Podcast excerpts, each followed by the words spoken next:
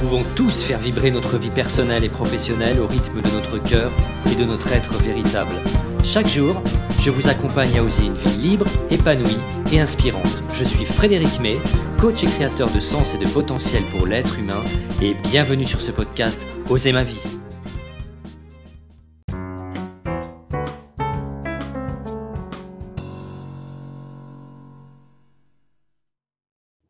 Bonjour à tous les explorateurs Oser ma vie. Aujourd'hui, je suis honoré d'accueillir Charlotte Sumian, professeure de yoga, artiste danseuse, acrobate professionnelle, coach, chorégraphe et bien sûr entrepreneur. Osez ma vie, c'est le podcast qui vous permet d'imaginer, d'initier et de créer la vie que vous voulez. Charlotte, salut, et je te remercie vraiment de tout cœur d'avoir accepté mon invitation dans l'émission Osez ma vie. Merci, merci de m'avoir invité et bonjour à tous. Alors nous allons décrypter ensemble ton être, ta passion, ton énergie qui t'a permis d'oser qui tu es aujourd'hui. Et puis, tu nous partageras également quelques pistes précieuses pour tous ceux qui veulent faire vibrer leur vie au rythme de leur passion. Est-ce que c'est OK pour toi? Avec plaisir. C'est pour ça que Alors, c'est parti. Mais avant tout, je vais essayer de dresser un rapide portrait de toi. Et bien sûr, tu me corriges s'il y a des erreurs. Charlotte, tu as 30 ans et tu danses depuis l'âge de 5 ans. Et à 13 ans, tu fais déjà partie d'une troupe professionnelle. Tu intègres l'Académie internationale de danse de Paris à 18 ans, et puis très rapidement, tu es retenu dans la comédie musicale Mozart l'Opéra Rock, qui marque le début de ta carrière artistique et un formidable tremplin vers les tournées musicales qui s'enchaînent. Star 80, Notre-Dame de Paris, le magnifique spectacle The House of Dancing Water, et d'autres encore. Et puis tu te formes à l'acrobatie aérienne, ce qui te permet de t'envoler dans le Cirque du Soleil et le Cirque de Paname jusqu'au début de l'année dernière d'ailleurs. Parallèlement, et dès l'âge de 18 ans, tu pratiques régulièrement le yoga, discipline que tu as découverte lors d'une tournée et qui a très vite fait partie de tes routines d'échauffement et de relaxation avant les spectacles. Et il y a quelques années, tu décides de te former au yoga, vinyasa et ashtanga afin de l'enseigner et même de créer ton propre concept en y intégrant une dimension danse. Entre la danse, l'acrobatie, le yoga, qui font partie intégrante de ta vie et qui donnent une cohérence et un ton très personnel à tout ce que tu proposes. Tu es Charlotte, une femme unique et inspirante, et c'est pour cela que tu es avec nous aujourd'hui. Mais Charlotte, qui es-tu vraiment?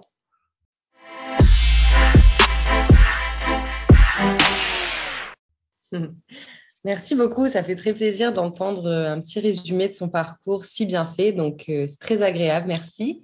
Euh, bah, qui je suis vraiment? Donc une fille, une femme de 30 ans, comme tu l'as dit, pleine de vie, en fait, j'aime vraiment la vie, je suis passionnée, c'est-à-dire que quand il y a quelque chose qui me plaît dans la vie en général, j'y vais à 200%.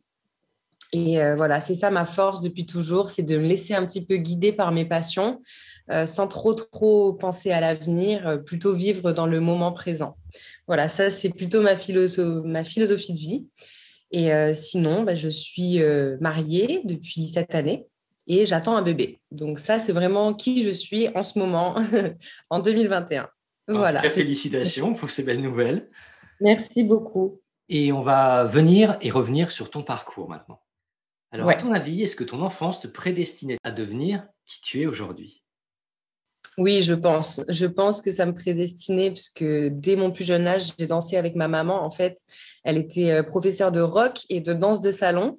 Donc, euh, chez moi, ça dansait tout le temps et, moi, j'ai tout de suite accroché avec cette discipline et c'est moi qui demandais, qui était en demande de faire des cours de danse. Donc, euh, je pense que dès mon plus jeune âge, j'avais la fibre artistique. Ok, excellent. Est-ce que tu es du genre à faire des roues, des acrobaties, des pointes ou des passes partout où tu te trouves? Plus maintenant parce que ça paraît très bizarre à 30 ans, mais euh, oui, j'ai toujours fait ça un peu, toujours sur la plage, voilà, ce genre de choses. Ok, donc tu as baigné très jeune déjà dans ta passion d'aujourd'hui. Et finalement, qu'est-ce que tu voudrais dire à tes parents aujourd'hui? Oh, ben, Mes parents, j'aimerais leur dire merci parce qu'ils m'ont toujours euh, soutenue dans ce choix. Dès qu'ils ont su que je voulais être euh, artiste, danseuse professionnelle, ils m'ont vraiment épaulée. Euh, sans pour autant me dire quoi faire. Ils m'ont laissé totalement libre. Donc euh, ça, je trouve ça beau de faire confiance à son enfant. Ok, c'est sa passion et on va la laisser aller au bout et voir comment elle s'en sort. Donc ça, c'était vraiment euh, la chose que je veux leur, leur dire aujourd'hui. Génial. Alors Charlotte, est-ce que tu peux nous raconter les grandes étapes de ton parcours qui te mènent à ta passion d'aujourd'hui, le yoga, mais qui finalement se mêlent aux autres passions, qui est l'acrobatie et la danse? Alors les grandes étapes, on va dire que ça a commencé surtout euh, à 18 ans, parce qu'avant, voilà, c'était plus euh, l'étape de réaliser que je voulais euh, devenir danseuse professionnelle. Donc ça, ça, s'est fait très jeune. Vers 10-12 ans, j'ai su que je voulais en faire mon métier. Et à 18 ans, en fait, j'ai passé une audition à Paris pour être danseuse dans, une, dans un spectacle. Et on m'a pas pris dans ce spectacle, mais on m'a repéré pour rentrer dans une école, donc celle dont tu as parlé tout à l'heure, l'Académie internationale de la danse. Et c'est là que ça s'est un petit peu déclenché parce qu'il a fallu que je quitte euh, ma ville natale, ma famille, mes amis, tous mes repères pour me consacrer à ma passion. Donc là, vraiment, ça a été l'étape clé euh, de monter à la capitale. Et à partir de là, ça s'est enchaîné, les castings, les cours, euh, un métier de danseuse, quoi. Donc, euh, il faut jamais s'arrêter, il faut vraiment euh, toujours aller un petit peu plus loin. Ensuite, on va dire que la deuxième étape clé, c'est quand j'ai rencontré mon mari, je pense, sur la comédie musicale Notre-Dame de Paris. Lui, il est acrobate, donc ancien gymnaste. Et c'est vraiment lui qui m'a fait découvrir ce monde-là de l'acrobatie, et donc là, je me suis dit qu'il y avait peut-être autre chose à creuser, parce que je suis quelqu'un qui aime bien essayer des nouvelles choses. Donc j'ai commencé un petit peu l'aérien. Et c'est là que j'ai décidé de me former pour devenir acrobate aérienne. Donc euh, l'aérien, ça veut dire que moi, je ne fais pas tout ce qui est euh, flip ou salto au sol, mais plutôt de la souplesse dans les airs. C'est comme euh, de la danse dans les airs. Donc voilà, deuxième étape clé. Et la troisième étape clé, c'était il y a deux ans quand j'ai passé ce diplôme de professeur de yoga puisque comme tu l'as dit, le yoga m'accompagne depuis maintenant euh, une douzaine d'années. Je pratique très régulièrement et j'ai tout de suite accroché avec la discipline quand j'ai commencé. Donc le fait de devenir prof, c'est une grande étape. Ok, super. Beau parcours, bien résumé. Et aujourd'hui, est-ce que tu te sens plus danseuse, acrobate, professeur de yoga ou coach ou chorégraphe? Ouais, c'est dur à dire. Les deux derniers, moins. Euh, mais pour l'instant, j'arrive pas à dissocier. Euh, je suis Charlotte, la danseuse qui fait de l'aérien et qui enseigne le yoga.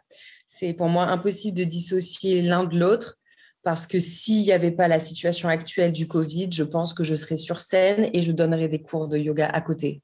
Donc euh, voilà.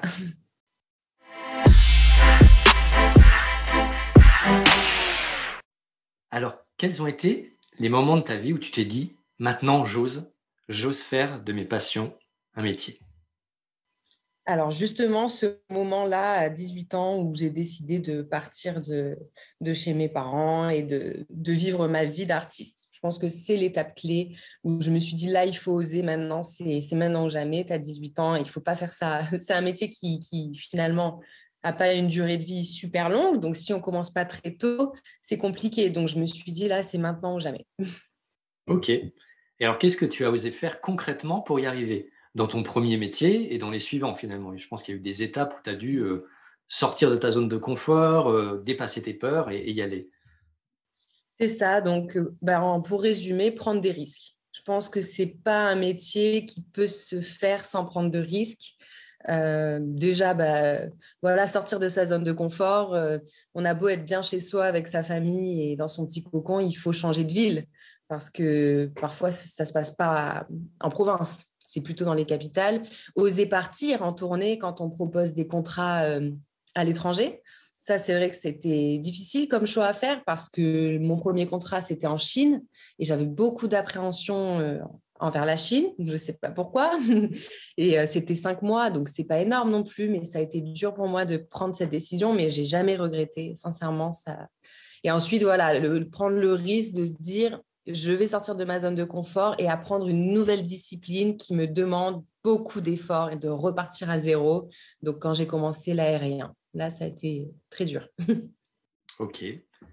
Quand tu parles de ton appréhension avec la Chine, au retour, après tes cinq mois, qu'est-ce que tu t'es dit finalement à propos de la Chine? Tu avais encore les mêmes appréhensions? Alors, euh, j'aimais pas trop trop la Chine, ça a été compliqué, mais on est allé aussi dans d'autres pays comme Taïwan et le Japon. Donc là, j'étais beaucoup plus euh, d'ouverture d'esprit au niveau de l'Asie. Et aussi, il y a certains côtés que j'ai adoré en Chine, comme le côté traditionnel, euh, tout ce qui est touristique, culturel, c'est magnifique. Donc, je me suis dit, je ne sais pas si je vais repartir tout de suite. Et en fait, j'ai décroché un contrat de deux ans en Chine. Donc, j'ai vécu deux ans en Chine derrière, à Macao. Donc, c'est une petite île en dessous de Hong Kong et ça s'est très bien passé. Mais ce qui prouve que quand on sort de sa zone de confort, souvent on arrive à remettre en cause toutes ses croyances, ses idées, ses appréhensions. Et c'est ça qui est merveilleux. Il faut oser sortir, oser avancer, sinon on n'imagine même pas ce qui, ce qui, se passe en dehors de ces, de ces ah. limites-là. Ça. Si on ne l'a pas testé, on ne peut pas savoir ce qui nous attend. Alors, dans tout ce parcours, quelles ont été tes plus grosses peurs et tes plus grosses appréhensions sur le chemin qui te mène euh, vers qui tu es aujourd'hui? Alors, peur et appréhension, je dirais, euh, c'est quand je suis passée du côté aérien, l'acrobatie. Euh, quand on m'a recrutée pour le Cirque du Soleil, c'est moi qui ai postulé. Donc, il fallait que je fasse une grosse vidéo de présentation, donc 20 minutes de vidéo pour auditionner. Donc là, j'ai dû montrer tout ce que j'étais capable de faire en danse, en aérien, tout, tout, tout. Et ils m'ont pris, en fait, parce qu'il leur fallait une acrobate qui puisse remplacer le rôle d'une danseuse ballerine. Donc, c'était exactement mon rôle. Sauf que quand je suis arrivée là-bas, ils n'avaient pas été très clairs sur mon contrat. Et euh, j'ai découvert ce que j'allais faire sur place. Et on m'a dit, là, en fait, tu vas faire du bungee. Donc, je dis, mais c'est quoi du bungee Et en fait, c'était du saut à l'élastique, clairement. Donc, euh, un harnais avec des élastiques reliés à 12 mètres de haut.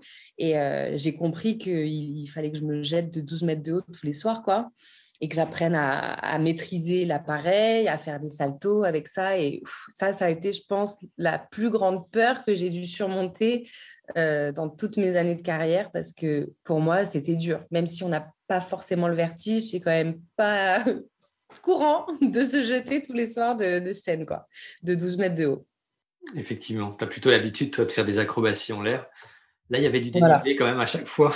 ah, là, là euh, c'était cinq minutes de numéro, ça monte, ça descend, c'était vraiment intense. Ça me fait penser à une artiste comme ça qui, qui n'exerce plus de cette façon, mais qui était Pink, que tu connais sans doute. Et j'adorais, c'était aussi de l'acrobatie aérienne, je pense, ce qu'elle faisait, ce qu'elle proposait durant ses spectacles.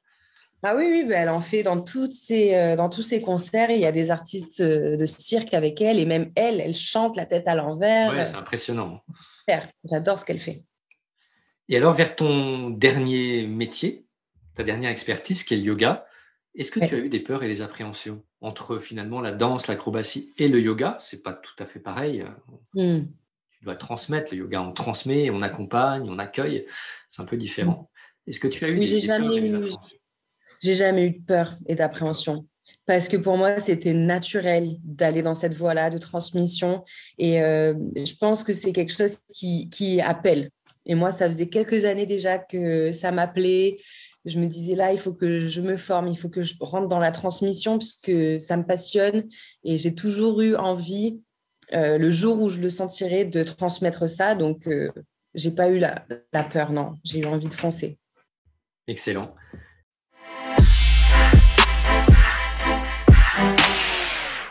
Est-ce que sur ton parcours, certaines personnes ont eu un impact et une influence forte dans tes choix? Je pense oui, bien sûr. Euh, si on reparle de ma carrière professionnelle d'artiste, il y a mon mari qui a joué un rôle euh, énorme puisque c'est grâce à lui que j'ai découvert ça. Mais pas seulement. Après, je pense que c'est plein de personnes qui inspirent tout au long du parcours. Et euh, même si c'est des gens qu'on voit très peu, c'est-à-dire que j'allais prendre des cours un peu partout dans le monde quand j'étais en tournée. Il n'y a pas une ville que je visitais sans faire, sans connaître le studio de yoga de la ville. Et donc, dans tous ces studios, je rencontrais des profs différents et chacun m'ont vraiment nourri et donné envie d'aller plus loin. Donc, c'est sûr que c'est un tout, je pense. Et quand tu as décidé de te lancer, à contrario, est-ce qu'il y a certaines personnes qui ont tenté de te décourager? On sait très bien que dès qu'on prend des risques, dès qu'on ose, eh bien, certains vont projeter leur peur et du coup, on va se retrouver dans des incertitudes, des choix un peu difficiles. Est-ce que tu as rencontré ce genre de personnes? Alors, j'ai eu de la chance parce que dans le yoga, non. Euh, j'ai été très bien entourée quand j'ai commencé ma formation, qu'avec des professeurs bienveillants qui étaient vraiment pour la communauté yogi. Maintenant, depuis que j'enseigne, oui, je rencontre beaucoup de professeurs qui n'ont pas du tout une bonne énergie et qui ne sont pas dans le partage. Ça, je trouve ça dommage parce que du coup, euh, ça limite et puis ça casse l'image aussi du yoga qui est vraiment sur le partage. Mais sinon, dans mon métier artistique, oui, on m'a mis des bâtons dans les roues. j'ai passé des castings où je me suis fait recaler plein de fois. On m'a toujours dit, c'est jamais assez bien. C'est très compliqué la danse. Hein parce qu'il y a beaucoup de critères qui rentrent en compte pour les castings. Donc, euh, parfois, on est trop gros, trop petit, trop, trop mince, trop... Il y a toujours quelque chose qui ne va pas, donc il faut vraiment pas se laisser décourager. Et quand j'ai commencé l'aérien, là, ça a été euh, un festival. Mais tu es danseuse, qu'est-ce que tu vas faire euh, Tu n'es pas acrobate. Et voilà, il ne faut pas se laisser décourager, vraiment. Il faut toujours s'écouter et se dire que si nous, on y croit, ça marchera. Super conseil, en tout cas, pour ceux qui veulent oser. Et est-ce a un moment de ce parcours, tu t'es dit, je n'y arriverai pas et au risque de tout abandonner?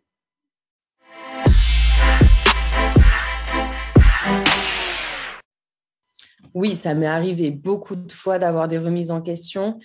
Je pense que c'est un petit peu la faille de tous les artistes, ou de beaucoup d'entre nous en tout cas, c'est que il nous faut énormément de confiance en nous pour euh, arriver à faire ce qu'on veut faire.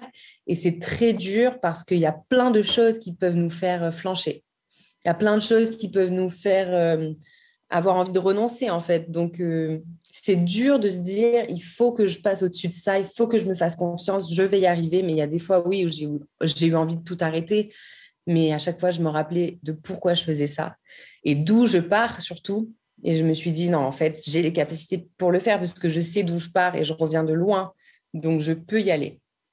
Il faut voir le but final, en fait. Il faut se dire que si on dépasse cette peur et, ce manque de confiance en soi, peut-être que ça peut déclencher des belles choses. Mais effectivement, dans les parcours euh, ambitieux et les belles carrières, il y a toujours cet effet balancier qui, voilà, qui nous fait parfois plonger un peu dans l'incertitude. Mais quand le pourquoi est fort, effectivement, on arrive à remonter très vite et à, reprendre de courant. Super. Et quel est le moment le plus marquant de ta carrière? Alors, il y en a beaucoup. C'est dur de résumer un moment. Mais je pense, euh, quand j'étais dans ce spectacle aquatique de Macao, ce dont on a parlé tout à l'heure, euh, c'était très marquant comme moment parce que j'ai dû remplacer euh, le rôle principal, qui est une danseuse ballerine. Donc tout de suite, on se retrouve projeté dans un nouveau spectacle où il y a 80 artistes, tous plus talentueux les uns que les autres, et c'est toi qui es choisi pour être la remplaçante du rôle principal. Un mois après, il a fallu que je fasse ce rôle-là, donc ça a été beaucoup de pression, et en plus, c'était un rôle où il fallait faire des entrées et des sorties sur scène sous l'eau, parce que c'est un spectacle aquatique, donc c'était énormément de stress et de pression. Mais c'était aussi un des plus beaux moments de ma vie parce que j'ai réussi en fait. Donc euh, c'était une part de fierté et d'angoisse, les deux mélangés ce jour-là. Et c'est un spectacle magnifique, il faut dire. Je ne connaissais pas, je l'ai découvert euh, à travers toi. Donc mm. je, me suis permis de regarder quelques extraits, c'est magnifique. Malheureusement, ça va fermer hein, avec la situation actuelle. Ouais. C'était très beau. Alors, est-ce que tu pourrais nous partager une réussite dont tu es fière? Hmm, bah, Fière d'avoir passé le cap entre la danse et l'acrobatie, je pense. Fière de voilà d'avoir réussi à, à, pousser mes limites un petit peu plus loin. Ça, c'est la, seule, la grande fierté que j'ai, on va dire, parce que quand on est danseur, on n'est pas prédestiné à faire des mouvements difficiles comme ça. Il faut travailler pour y arriver. Vraiment beaucoup de travail. On sent effectivement que l'acrobatie, ça a été un point important dans ta vie et un challenge important tu as relevé Oui, parce que c'est arrivé tard en fait. Euh, la plupart des artistes qui font ça, ils ont commencé très jeunes. Et moi, je me suis décidée à 24 ans, donc euh, ça faisait un petit peu tard pour s'y mettre.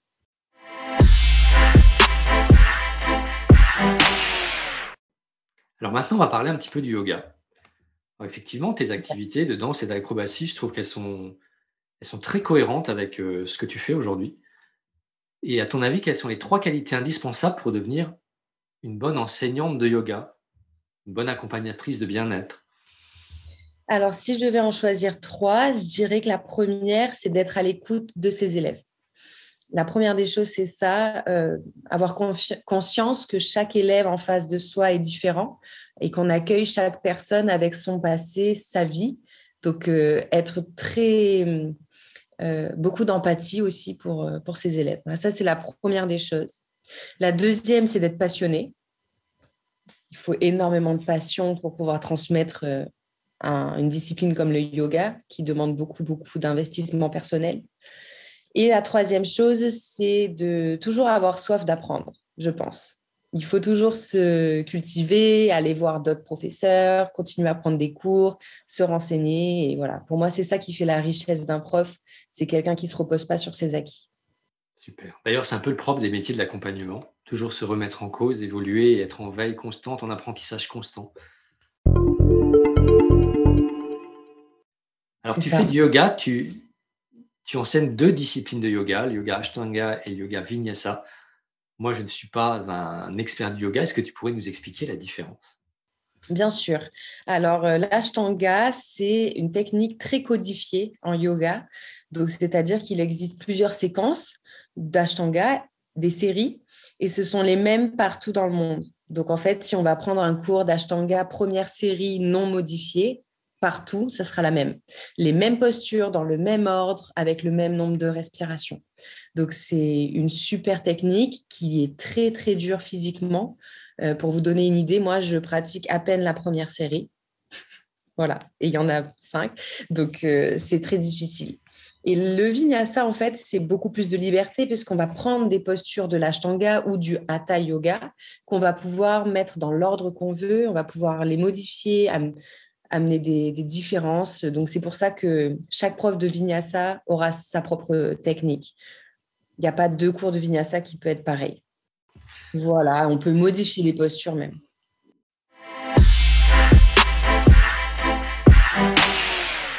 Alors, bien sûr, pour être prof de yoga, tu es toujours en forme, tu dois maintenir ta forme. Et quel est ton secret? Pour être toujours en forme et toujours souriante aussi euh, devant tes clients Quel est ton secret? Euh, je pense euh, déjà ne jamais s'arrêter pendant trop longtemps. C'est-à-dire qu'il faut pratiquer quotidiennement quand même. C'est la base hein, d'un prof, c'est de ne pas s'oublier. Et c'est pas parce qu'on donne des cours qu'on pratique plus pour soi. Et euh, aussi l'alimentation. L'alimentation, c'est quelque chose de très important pour moi. Euh, j'ai pas un régime strict, je l'ai déjà eu pendant deux ou trois ans. J'étais végétarienne stricte et je me suis rendu compte que ça ne me correspondait pas forcément, puisque ça a engendré peut-être des problèmes un petit peu mentaux, euh, même si mon corps allait très bien. Donc, j'ai réintégré un petit peu de protéines animales dans mon alimentation et ça se passe très bien. En tout cas, ce que je fais, ce que je fais c'est très attention aux produits que je consomme, euh, qu'ils soient bio ou qui, qui je sens qu'ils m'apportent vraiment euh, de l'énergie. D'accord. Voilà.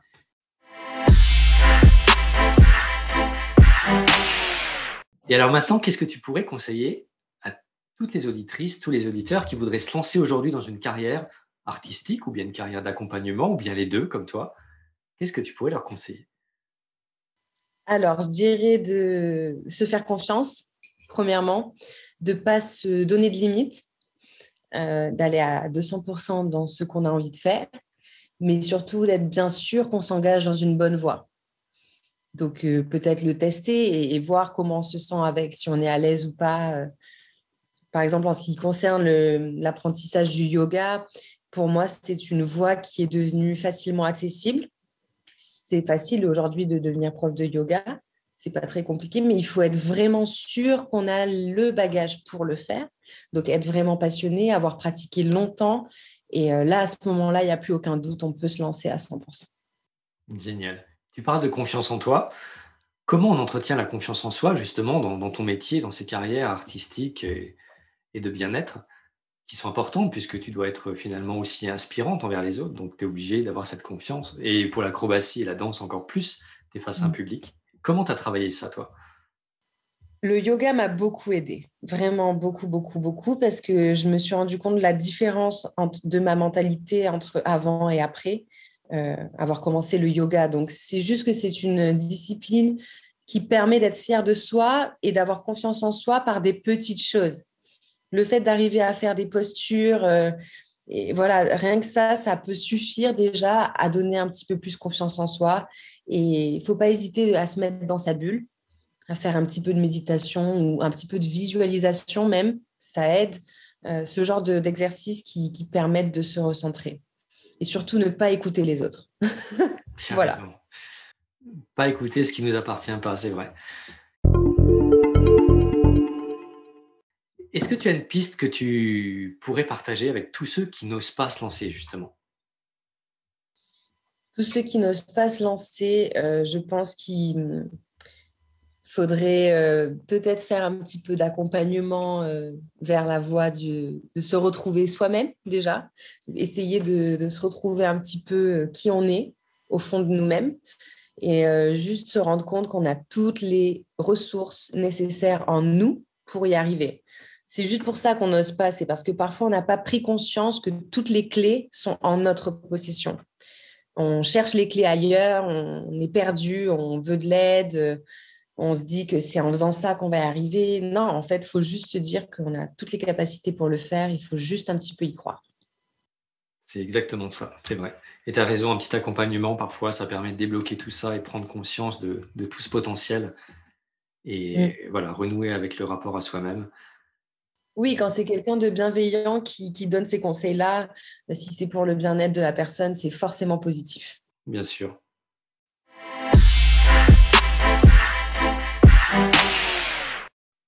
Alors là, je vais te poser une question très actuelle. Depuis le début de la pandémie, du Covid, toutes les activités en présentiel sont donc quand même assez euh, fortement diminuées. Alors toi, qu'est-ce que tu as mis en place en tant que professionnel pour continuer à offrir au plus grand nombre ton accompagnement et ton expertise? Alors, ça n'a pas été facile, hein, puisque c'était nouveau pour tout le monde. Euh, mi-mars, on a été confinés.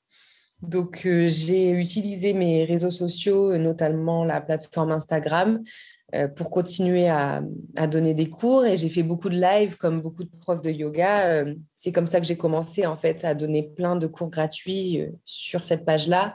Et du coup, j'ai ma communauté a vu que j'étais encore présente malgré ce qui se passait. Donc ensuite, on a basculé sur des cours sur Zoom. Dès la sortie du confinement, j'ai fait beaucoup de cours sur Zoom. J'ai créé trois programmes en ligne également qui sont disponibles sur Instagram voilà, j'ai été contactée par des plateformes euh, de learning en ligne. Donc voilà, on fait ce qu'on peut pour essayer de continuer à partager ce qu'on sait. Et sincèrement, je suis agréablement surprise par les coachings en ligne puisque mes élèves sont très heureux de pouvoir recevoir euh, ça de chez eux. Moi-même, j'ai suivi une formation hein, pendant cette période-là et, ça s'est très bien passé. Tu as raison, c'est vrai que ça permet de se renouveler. Euh, je pense qu'il y a une ère du digital, on ne pourra pas passer à côté, qu'on soit dans le yoga, qu'on soit dans l'accompagnement euh, divers et variés. Et comment on vit alors un cours de yoga en ligne? J'ai jamais suivi un cours de yoga en ligne. Comment ça se vit par rapport à un cours en présentiel? Alors, ça dépend. Si c'est sur Zoom, euh, moi, je suis en face et j'ai tous les élèves devant moi, donc je peux les corriger. Mhm. J'accepte pas plus de, de, 12 élèves, comme ça, je vois tout le monde et je corrige. Donc ça, ça se passe très bien. Après, si c'est des cours préenregistrés, bah, du coup, moi, je donne le cours comme si j'étais face à toute une classe et les personnes qui le suivent se sentent quand même bien guidées parce que j'essaye de toujours donner euh, des corrections comme si j'avais les élèves sous les yeux, même si je ne les vois pas. J'imagine les erreurs qu'ils pourraient faire et euh, ça se passe assez bien, mais c'est quand même mieux d'avoir un visuel avec Zoom, c'est quand même pratique. Oui, bien sûr. Ok, bah merci pour ce partage. Eh pour conclure, quel message tu souhaiterais délivrer à tous ceux qui souhaitent oser leur vie et vivre de leurs rêves? Un dernier message, tu en as déjà délivré un tout à l'heure. Oui, c'est vrai que j'en ai déjà dit pas mal, mais ça, ça reprend ce que j'ai dit. Euh, faites-vous confiance en premier. Personne d'autre ne va croire en vous à votre place. Euh, voilà, il ne faut pas écouter ce que les autres vont vous dire, vous décourager. Par contre, servez-vous de ceux qui vont vous encourager parce que justement, ces gens-là, ils vont donner de leur énergie pour vous, pour vous booster. Donc, servez-vous de ces énergies positives. Mais dites-vous bien qu'on n'a qu'une vie. Donc, euh, si vous n'osez pas aujourd'hui, euh, peut-être que la chance ne se reproduira pas. Donc, euh, allez-y à, à 100%, à 200%.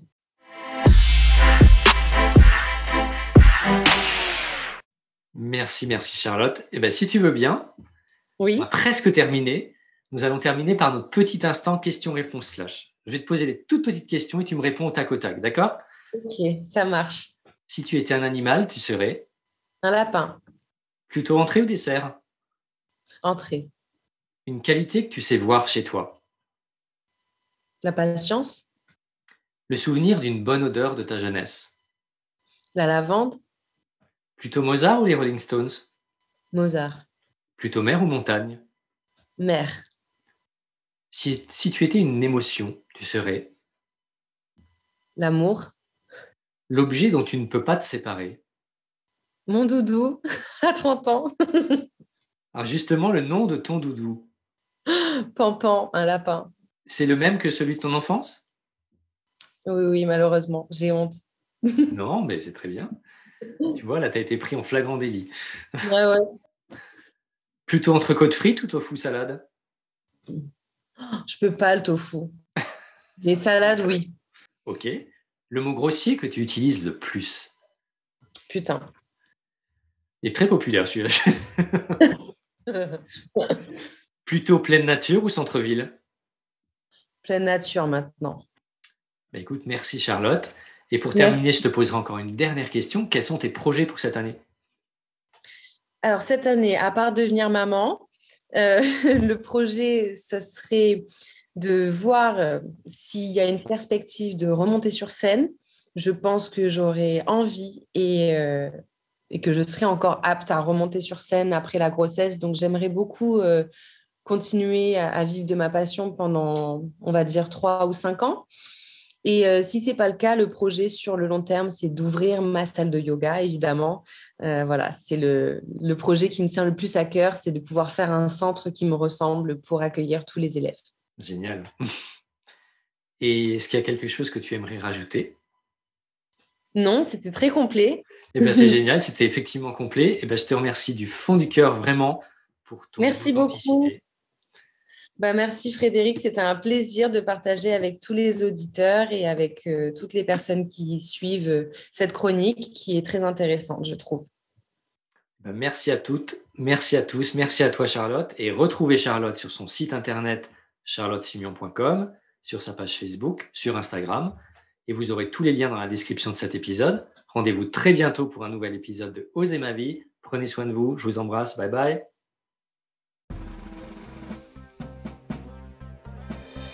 Merci pour votre attention, c'était Frédéric May pour l'émission Osez ma vie. Retrouvez-moi sur les réseaux sociaux ou sur mon site internet coaching-personnel.fr. Si vous avez aimé cet épisode, n'hésitez pas à réagir en commentaire ou à me laisser un petit audio ou à lever le pouce pour aimer ce podcast. Enfin, je reste disponible pour vous donner toutes les informations sur mes accompagnements Oser ma vie, Oser mon job ou Oser mon business et établir avec vous un plan d'action personnalisé. Prenez soin de vous et à très bientôt